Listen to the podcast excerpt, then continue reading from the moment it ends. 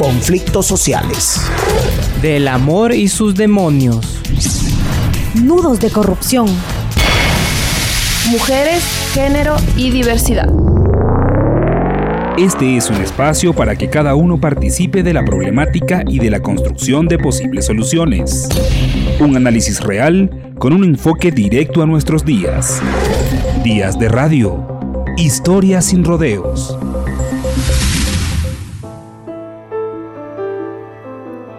Pasado un año desde que se detectó el primer caso positivo de COVID-19 en Ecuador, el 29 de febrero de 2020.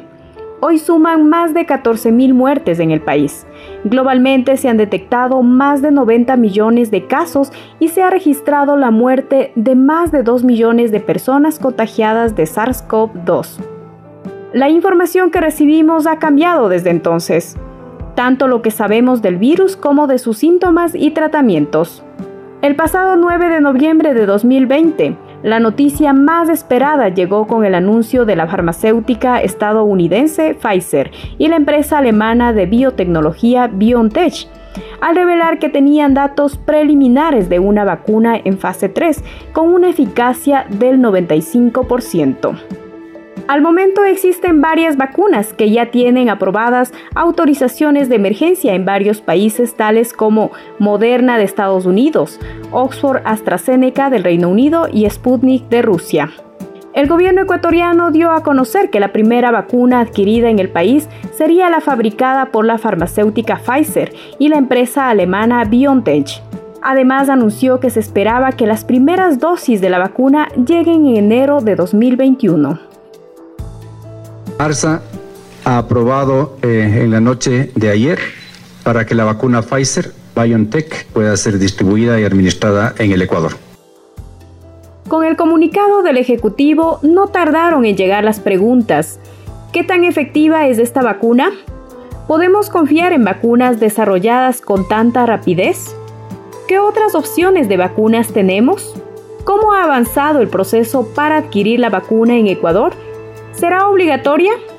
¿Cuáles son los argumentos de quienes se oponen a usarla? Bienvenidos al primer episodio de Días de Radio en 2021. ¿Vacuna la salvación final? En este episodio hablaremos sobre vacunas de inmunización. ¿Qué son las vacunas? De acuerdo a la Organización Mundial de la Salud, se entiende por vacuna cualquier preparación destinada a generar inmunidad contra una enfermedad estimulando la producción de anticuerpos.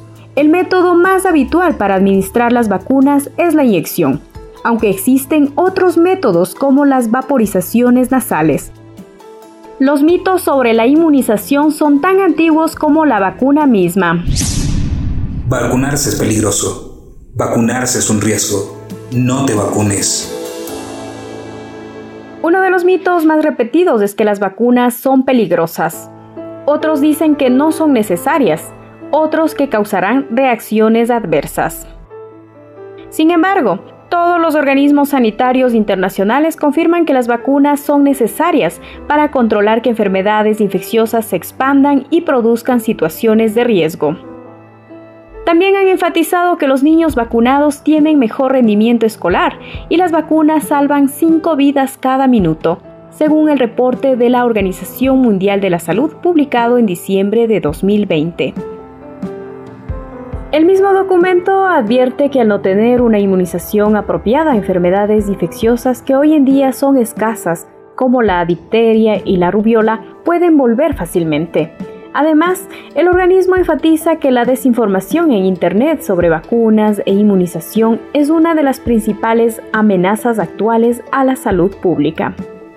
En palabras de Tedros Adhanom, director de la Organización Mundial de la Salud, no solo estamos combatiendo una epidemia, sino una infodemia. Las noticias falsas sobre las vacunas se expanden más rápido que el virus.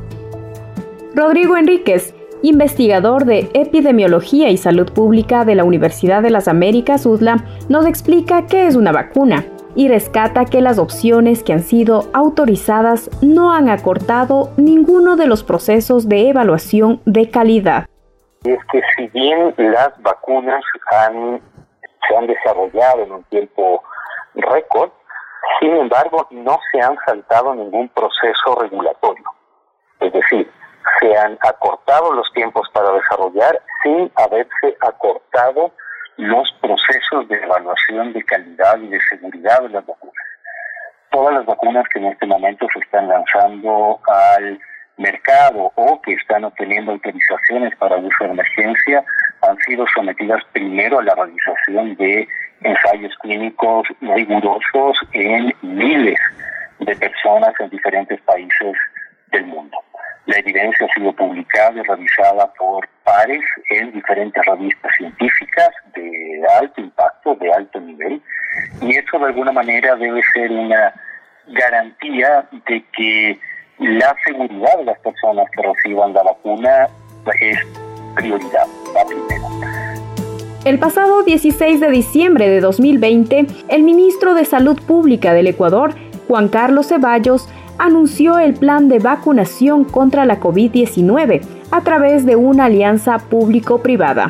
En otras cosas, anunció el desarrollo de un ensayo clínico en Ecuador para aplicar a 5.000 voluntarios la vacuna china Anhui Shifei Com. Sobre el plan de vacunación, el ministro Ceballos anunció que se ejecutará en tres fases. En la fase 0, plan piloto, se aplicarán 50.000 dosis al personal de primera línea y adultos mayores de los centros geriátricos y sus trabajadores.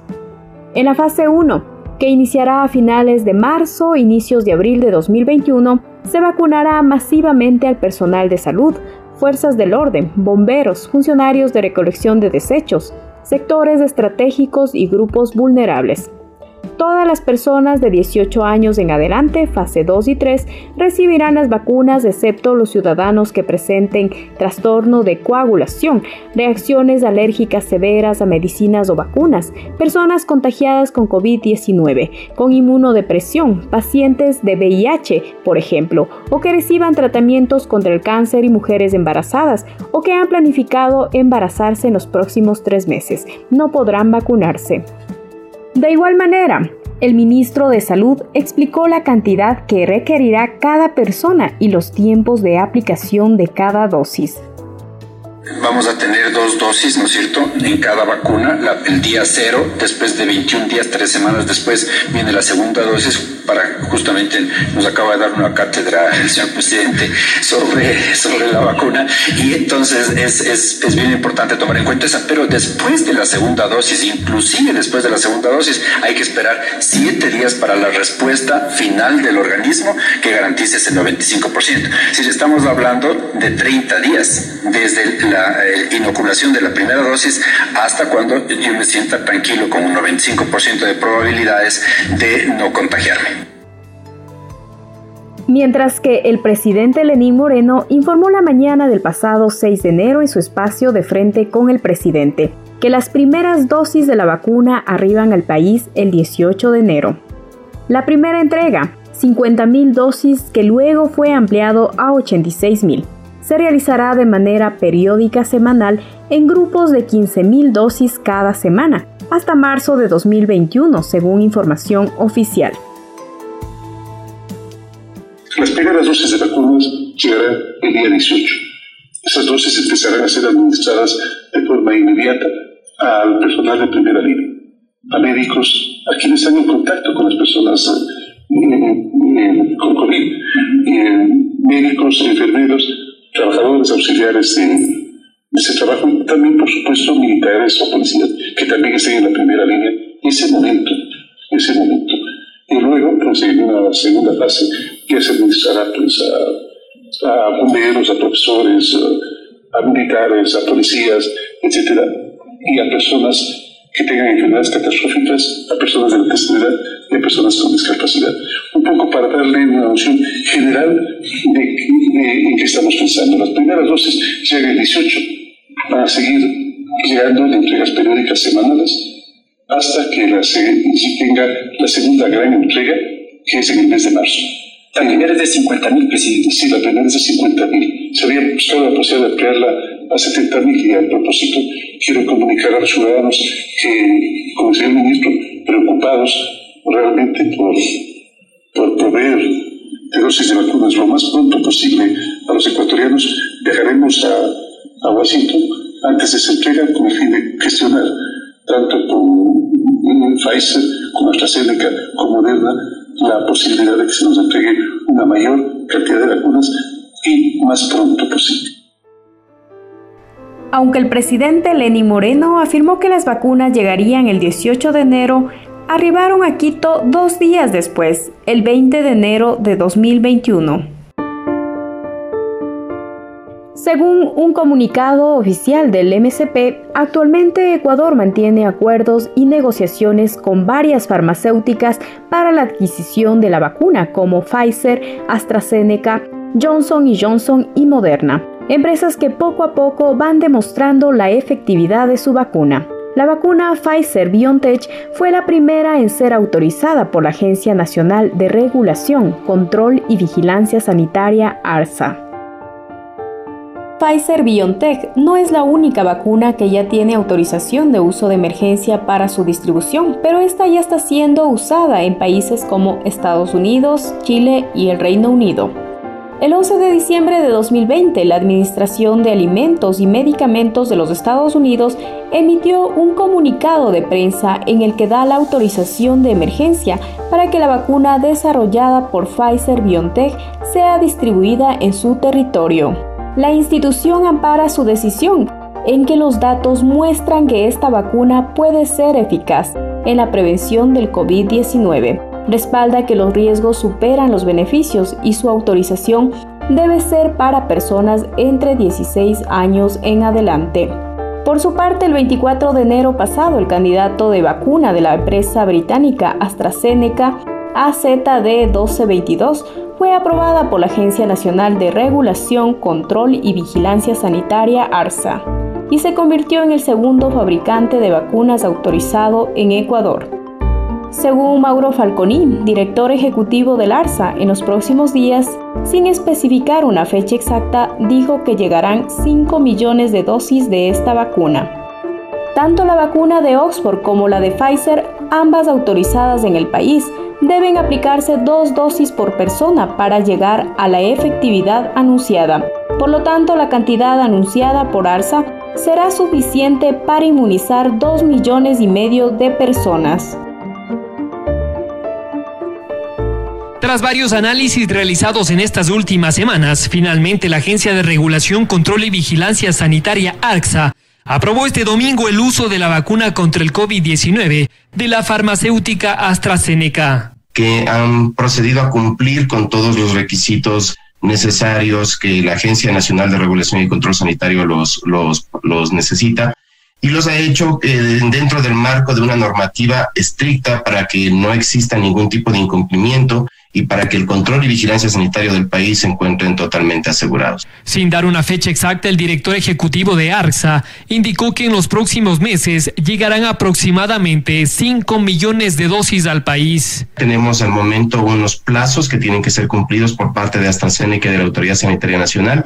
Esos plazos son parte de la negociación que realiza el gobierno nacional con la, con la farmacéutica internacional desde 2020, AstraZeneca se encuentra negociando con socios en diferentes partes del mundo para comercializar la vacuna. La firma argentina MapScience dedicará una de sus plantas en el país a producir anticuerpos monoclonales que servirán como materia prima, que se enviará a México, donde se llevará a cabo el proceso de envasado y acabado en el laboratorio mexicano Liomont. En una rueda de prensa el 13 de agosto de 2020, el presidente de México, Andrés Manuel López Obrador, confirmó que Carlos Slim, el hombre más rico de América Latina, planteó distribuir la vacuna envasada en Argentina y México por medio de su fundación. Laboratorios de México y Argentina planean producir y distribuir entre 150 y 250 millones de vacunas en toda América Latina, excepto Brasil, previsiblemente en el primer semestre de 2021. Pero, ¿qué opinan los médicos? ¿Es la forma de vacunación más efectiva? Rodrigo Enríquez nos explica las fortalezas y debilidades de este primer plan de vacunación. Yo creo que el aspecto tiene varios aspectos positivos. En primer lugar, el hecho de que el país esté haciendo múltiples acuerdos con varios fabricantes y proveedores de vacuna contra COVID-19 es algo positivo y que hay que rescatar. Eh, creo que este primer lote de vacunas que van a llegar en los próximos días, se habían anunciado 50.000 vacunas contra COVID-19 que se empezarían a administrar desde el 18 de enero nos va a servir como una fase de pilotaje y de eh, adquirir experiencias para poder afinar la logística para las siguientes fases de implementación ya a partir del mes de marzo. Yo creo que de todas maneras hay cosas que se pueden mejorar. Se puede mejorar la comunicación, de definir exactamente a quiénes va a llegar esta vacuna y cómo va a ser distribuido. Se puede mejorar qué acciones se van a tomar en paralelo para garantizar que haya un suministro suficiente de vacunas en los siguientes meses y que otros proveedores van a poder participar de este proceso de implementación de vacunas. Alberto Narváez Bolaños, profesor de la Facultad de Ciencias Médicas de la Universidad Central, concuerda con Enríquez al destacar que no especifica con claridad quiénes conforman la primera línea. Términos generales creo que es un plan todavía no muy, no muy específico, es un plan un poco ambiguo en algunas cosas. Eh, por ejemplo, la fase cero que va a comenzar con los 25 mil eh, personas a las que se van a inmunizar. Eh, en una primera propuesta planteaban que, que se iba a vacunar al personal de primera línea. Pero ¿a cuál de primera línea? Porque hay, en primera línea hay profesionales y trabajadores de la salud, hay policías, hay ejército, hay choferes, que también son de primera línea de servicios esenciales, ¿no? Entonces tienen que ser muy claros porque desde el punto de vista eh, eh, primero práctico debería comenzarse con esas 25 mil dedicadas a profesionales de salud de alto riesgo de transmisión, que son los que trabajan en emergencias, en las camas UCI también en las, camas, eh, en las camas COVID porque son muy pocas. Tenemos más o menos unos 200 mil trabajadores de la salud en el país y vacunar 25 mil es muy poco en la fase cero, ¿no? Pero si se comienza con ellos tenemos dos beneficios. El uno es evitar que se enfermen más médicos porque cuando se enferman usted pierde un soldado de primera línea y un médico atiende 20 a 30 pacientes diarios. Por lo tanto, eh, en, una semana va a tener, eh, en, eh, en, dos, tres semanas que tiene que ir a a, cuarentena o aislamiento va a perder 450 pacientes atendidos, no solo por COVID, sino por otras enfermedades, que ahora eso es crítico. Y en segundo lugar, porque existe una, un problema serio con las campañas antivacunas que está calando mucho en las comunidades, inclusive en profesionales, que se dejan llevar por esta campaña de que las vacunas no se sabe los efectos adversos y que van a, ponerle chip, que le van a cambiar el pensamiento y todas esas cosas que son falsas y que están impactando mucho en la comunidad. El que los médicos particularmente los médicos se vacunen, constituye un acto también demostrativo de la confianza que los profesionales tienen en la vacuna y de su beneficio, porque toda, toda, todo medicamento, toda vacuna tiene efectos adversos, sobre todo alérgicos y otros efectos que son los esperados, de infecciones, síntomas de infecciones leves, máximo moderadas, ¿no? Entonces, vacunar a médicos tiene un impacto también demostrativo de confianza en la vacuna para luchar contra los antivacunas. Y después de eso, cuando lleguen más, más, más eh, pruebas, hay que vacunar fundamentalmente a adultos mayores, ¿no? Eh, mayores de 65 años y el gobierno ha planteado comenzar por la, los adultos mayores que viven en los centros geriátricos, que son los de más alta vulnerabilidad y a los trabajadores de centros geriátricos. ¿no? El problema es que la, la, la, oferta de vacunas todavía es muy pequeña. Eh, cuando ya tengamos una oferta más grande se podría hacer algo más importante y planificar mejor. Ahora vamos a ir administrando por gotas, pero el primer objetivo es este demostrativo con los médicos. El segundo es bajar la, el riesgo de muerte y de casos graves. Y eso más o menos es vacunar un millón quinientos mil adultos mayores y, y no sé para cuándo vamos a tener. Pero los desafíos no solo se centran en obtener la vacuna, sino también en el proceso de almacenamiento en la cadena de frío y en su aplicación. Por su parte, el ministro Ceballos explicó que cada caja de Pfizer almacenará 5.000 dosis y 1.000 frascos. Este procesamiento garantizará que se mantenga las dosis a una temperatura menos de 70 grados centígrados y tendrá una duración de hasta 6 meses. Respetar la cadena de frío es esencial para que la vacuna de Pfizer BioNTech funcione. Es importante mencionar que de todas las vacunas desarrolladas hasta el momento, esta es la que más retos representa para su transporte y almacenamiento, mientras que la vacuna de Moderna y Pfizer deben almacenarse en bajo menos 20 grados centígrados y menos 70 grados centígrados respectivamente. La vacuna rusa Sputnik y la británica Oxford AstraZeneca pueden mantenerse almacenadas en refrigeración normal. Sin embargo, Moreno manifestó que el país está preparado para el reto. Si estamos preparados, inclusive en el supuesto de que algún momento eh, demore cierto tipo de cierto tipo de procesos, hemos hecho el contacto con las fábricas de hielo seco para que nos provean de, del que se requiere para esos menos 70 grados Celsius, que es lo que requiere la, la vacuna para mantenerse en condiciones de favorecer a la inmunidad de los ciudadanos. Referente a la aplicación de la vacuna, el farmacólogo Enrique Terán explica que tomará tiempo. Para Ecuador, lo único que le resta es tratar de buscar esos acuerdos de buena fe, tratar de hacer una negociación inteligente en la cual se le dé prioridad en alguna medida para que se pueda obtener la vacuna. Pero me gustaría aclarar que conseguir la vacuna es solo uno de los pasos, porque después viene un desafío que es casi igual de grande o de importante, que es la aplicación de la vacuna. Nosotros tenemos que ser conscientes que vacunar a 8 o 9 millones de ecuatorianos va a ser una gestión sumamente complicada. Por utilizar algún dato referencial, en todo el año 2019, el programa ampliado de inmunizaciones del Ministerio de Salud Pública aplicó un total de 3 millones de vacunas en los 12 meses y la gran mayoría de esas vacunas son infantiles, pediátricas. Rodrigo Enríquez, investigador de epidemiología y salud pública de la Universidad de las Américas UDLA, agrega que el número de vacunas que recibirá el país es insuficiente.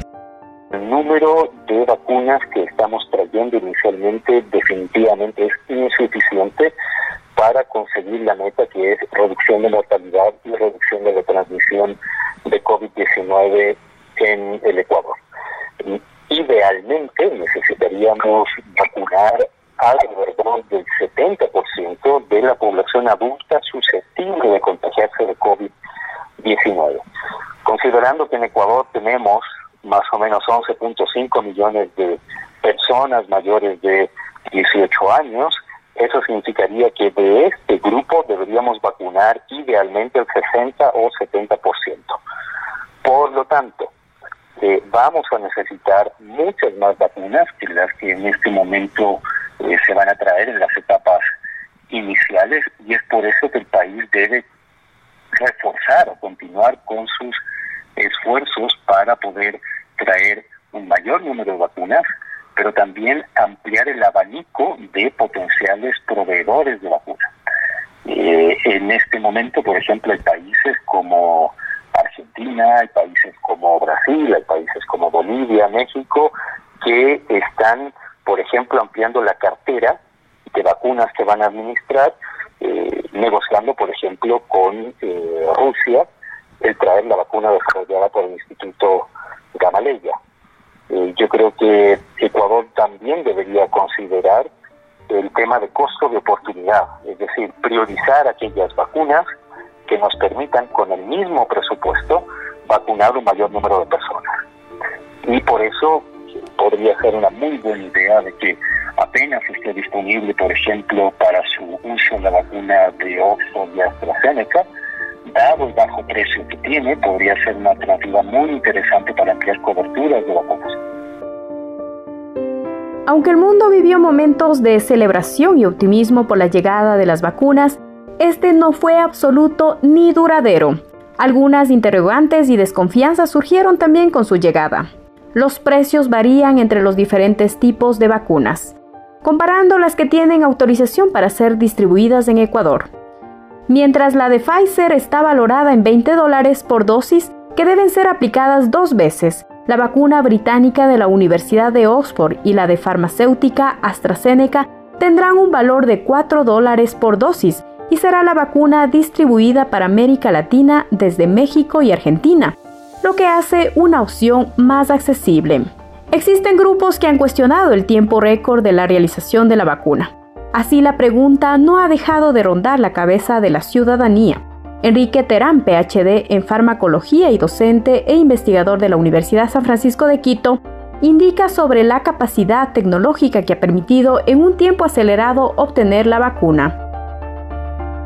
Durante los últimos meses, el, estrepitoso proceso de desarrollo de las vacunas que sin lugar a dudas nos ha dejado dos elementos fundamentales. Por un lado, la gran capacidad tecnológica que tenemos en la actualidad para poder desarrollar de manera acelerada una vacuna y número dos, la gran demanda potencial que puede tener la vacuna. Tanto es así que nosotros cerramos el año con alrededor de 200 posibles moléculas candidatos a vacunas, de las cuales se encuentran en la fase final de desarrollo al menos 14 de ellas. Esa urgencia ha llevado a que los países inicien procesos de negociación independientes y por medio de iniciativas internacionales como COVAX para poder adquirir la vacuna. COVAX es una estrategia de la Organización Mundial de la Salud y de la Organización Panamericana de la Salud para atender dos asuntos, a los mercados pequeños y garantizar el precio accesible de las vacunas. Los expertos aclaran que todas las vacunas han sido aprobadas para uso de emergencia, que podrían existir efectos adversos, pero que es sumamente esencial que todas las personas nos inmunicemos para controlar la mortalidad del COVID-19. Los expertos muestran preocupación por el surgimiento de grupos que se oponen a la vacuna con información falsa. Particularmente los médicos se vacunen constituye un acto también demostrativo de la confianza que los profesionales tienen en la vacuna y de su beneficio, porque toda, toda, todo medicamento, toda vacuna tiene efectos adversos, sobre todo alérgicos y otros efectos que son los esperados, de infecciones, síntomas de infecciones leves, máximo moderadas, ¿no? Entonces, vacunar a médicos tiene un impacto también demostrativo de confianza en la vacuna para luchar contra los antivacunas. Y después de eso, cuando lleguen más, más, eh, pruebas, hay que vacunar fundamentalmente a adultos mayores, ¿no? Eh, mayores de 65 años y el gobierno ha planteado comenzar por la, los adultos mayores que viven en los centros geriátricos, que son los de más alta vulnerabilidad y a los trabajadores de centros geriátricos. Otra de las interrogantes que se ha planteado es el efecto de la vacuna una vez aplicada en las personas. A esto nos responde Enrique Terán. La vacuna brinda protección desde el momento de la aplicación. Si es que una persona recibe la primera dosis de cualquiera de estas vacunas, está estimado una protección de alrededor del 50 al 60%. ¿Qué significa esto? Que 5 a 6 de cada 10 que reciben la vacuna van a estar protegidos. Cuando se reciba la segunda dosis, que en la mayoría de los casos es entre 3 a 4 semanas después de la primera, ese grado de protección sube a cerca del 90%. Es decir, 9 de cada 10 vacunados van a estar protegidos. Con la llegada de la nueva cepa del coronavirus nacido en Reino Unido al Ecuador el 11 de enero de 2021, expertos confirman que las autoridades del gobierno nacional deben concretar negociaciones de vacunas con otros ofertantes, ya que mientras más tiempo pasa y el virus sigue circulando, pueden darse nuevas mutaciones. Escuchemos a Alberto Narváez. Ahora, para el otro gobierno es negociar vacunas con otros ofertantes, eh, entre ellos la vacuna rusa, que ahora ya están combinándole con la vacuna de Oxford para tener una vacuna que sea más fácil de administrar en lugares rurales, como por ejemplo la vacuna eh, rusa y la de Oxford, que son del mismo, de la misma plataforma, son metodologías similares, y esa no necesita refrigeración, sino de 2 a menos 2 a 8 grados, que es la congeladora normal que tiene nuestro sistema, y por lo tanto es vacunar no a 30 mil diarios, porque eh, para llegar a, los 3 millones va a necesitar más o menos 6 meses. Y es mucho tiempo y mientras más circule el, virus, más mutaciones puede tener el virus y puede terminar en una nueva cepa que sea súper diferente a esta y que nos lleve a que la vacuna ya no sirva y los métodos diagnósticos tampoco. Varios de los 16 candidatos a la presidencia han manifestado el acceso gratuito a la vacuna para toda la población. Pero los retos para el nuevo gobernante no solo se anclan en la administración de la vacuna, sino también en evaluar si el plan heredado funciona. Fernando Zacoto, médico salubrista y presidente de la Asociación Ecuatoriana de Salud Pública, explica. Nosotros mismos somos parte de una veeduría ciudadana que aspiramos poder eh, acompañar este proceso, verificar y también, por supuesto, apoyar en lo que sea de apoyar, porque esta es una tarea que no es de este gobierno, este gobierno está terminando. Lo que debe haber es una acción responsable entre este gobierno y los actores políticos, sobre todo aquellos que tienen posibilidades de eh, ser ganadores, de armar una acción conjunta con sus equipos de salud para que se trabaje simultánea y sinérgicamente con los actuales, pues que ya en tres meses van a terminar. De tal manera que sería absurdo que quienes llegan el 24 de mayo recién se enteren de lo que se ha estado haciendo y por tanto al menos esta, este, este proceso de vacunación debería ser parte de eh, esfuerzos conjuntos para pues salir adelante con esta que es la vacunación más compleja en el mundo y que tiene también una serie de interrogantes y todavía tiene algunas cosas sobre las que no se tienen certeza. Pero la lucha contra el COVID-19 no puede centrarse solo en la vacuna. El autocuidado aún es el arma más contundente, así opinan los expertos. Alberto Narváez. Bueno, la gente debe estar claro que la vacuna es un medio más, no es eh, la salvación final. Tenemos que seguir, la gente va a tener que seguir usando todo este año hasta que eliminen la transmisión. Eh, mascarilla, que es la mejor vacuna porque no solo disminuye el, contagio, sino también disminuye los casos graves y severos. ¿no? Rodrigo Enríquez, por su parte, considera que que es una noticia que trae esperanza, esperanza de que estamos ya dando pasos para acercarnos a un mejor control de esta pandemia. Sin embargo, hay que recordar que hay cuatro acciones claves aquí. En primer lugar, mantener todas las medidas de higiene y de protección que hemos venido insistiendo durante el último tiempo, uso de mascarilla, distancia social, lavado de manos, evitar aglomeraciones que son por el momento el pilar y habrá que mantenerlo durante por lo menos uno o dos años más. Lo segundo es que tenemos que mejorar el acceso a diagnóstico. Si no mejoramos el acceso al diagnóstico de casos de COVID-19 para hacer el aislamiento y el seguimiento de contactos, no podemos cortar la cadena de transmisión. Y ahí todavía hay mucho que hacer. En tercer lugar, el incorporar los aprendizajes de la evidencia para el tratamiento de los casos de COVID-19 que eh, vamos detectando. Y finalmente a esas iniciativas vamos a agregarles la vacunación. Por lo tanto, no hay que bajar los brazos, hay que mantener las medidas de prevención porque vacunar a los ecuatorianos para poder cortar la transmisión nos va a tomar por lo menos un año, si no un año y medio más. Según los expertos consultados, el plan de vacunación en contra del COVID-19 se arraiga en un sistema de salud débil y poco estructurado. Existen retos como la visión del sistema de salud basado en medicina y hospitales y no en una idea holística de la salud como acceso al agua, alcantarillado, saneamiento público, atención temprana y prevención. Así lo mencionó el presidente de la Sociedad Ecuatoriana de Salud Pública, Fernando Zacoto. Todo el grueso de las inversiones se dedica a lo que es atención médica curativa. ¿Es importante? Claro que es importante, por supuesto que es importante, pero junto con la atención médica e igualmente prioritariamente es necesaria la promoción de la salud y la prevención de la enfermedad. Ese, por tanto, es un punto de diagnóstico que Ecuador y muchos países de América tienen hace mucho rato. Es la preeminencia de este enfoque médico curativo sin entender la importancia de promover la salud y prevenir la enfermedad. Y quizás el la mejor evidencia de esto es lo que pasó en el gobierno anterior y en este que casi no ha tenido ninguna variación. Fernando Zacoto acotó que desde una perspectiva histórica se concluye que en Ecuador realmente no existe un sistema nacional de salud.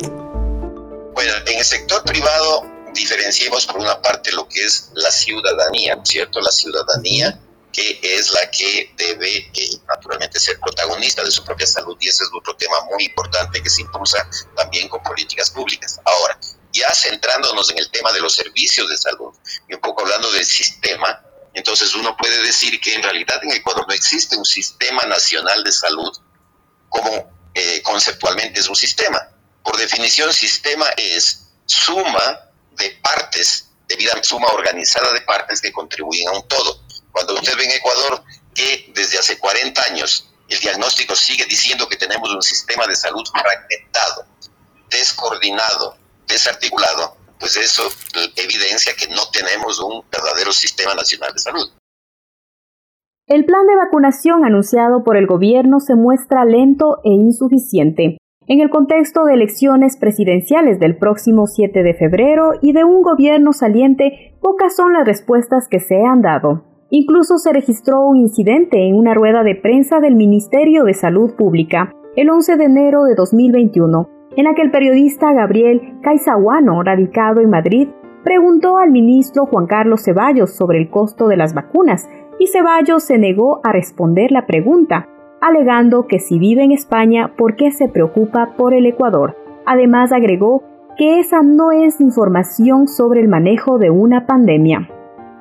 Eh, sí, Gabriel, yo quisiera más bien hacerle a usted, a usted la pregunta, porque si usted está viviendo en Madrid y está viviendo en España, ¿le preocupa la situación, cómo se ha manejado aquí en el Ecuador? Porque las cifras las podemos comprobar, comprobar y le podemos cotejar. Nosotros tenemos un número de muertes por millón de habitantes muchísimo menor que, que, España, por ejemplo, a pesar del de, horror que fue Guayaquil en las primeras semanas del, del año pasado. Entonces, ¿puede aclararme cuál es su preocupación? La preocupación mía es las vacunas, que han llegado 50 mil vacunas, ¿a qué precio esas van a ser costeadas por el gobierno? Sí, pero esa no es una preocupación del manejo de una pandemia, pues lo siento. Esa falta de información oficial y rendición de cuentas completas aumenta la especulación y la desinformación sobre la vacuna y procesos de inmunización. Es importante la vinculación de todos los sectores sociales en la promoción de este plan de vacunación para poder inmunizar a la población y que no se pierdan más vidas debido a la pandemia. El 18 de enero de 2021, la secretaria de Comunicación de la Presidencia, Caridad Vela, aseguró que las vacunas llegarán al país a lo largo de la semana y que no tuvieron ningún retraso y hubo un malentendido en la entrega de información por medio de canales oficiales. Todo indica que Ecuador por el momento sigue esperando para adquirir y administrar las vacunas de COVID-19 a su gente. No, de ninguna manera es un retraso. Estamos, estamos actuando estrictamente dentro del cronograma. Lo que sí hay es un, malentendido que probablemente surgió eh, de muchas fuentes oficiales al mencionar la semana, al no hacer el énfasis suficiente cuando se mencionó la fecha 18 de enero y no referirse a la semana del 18 de enero.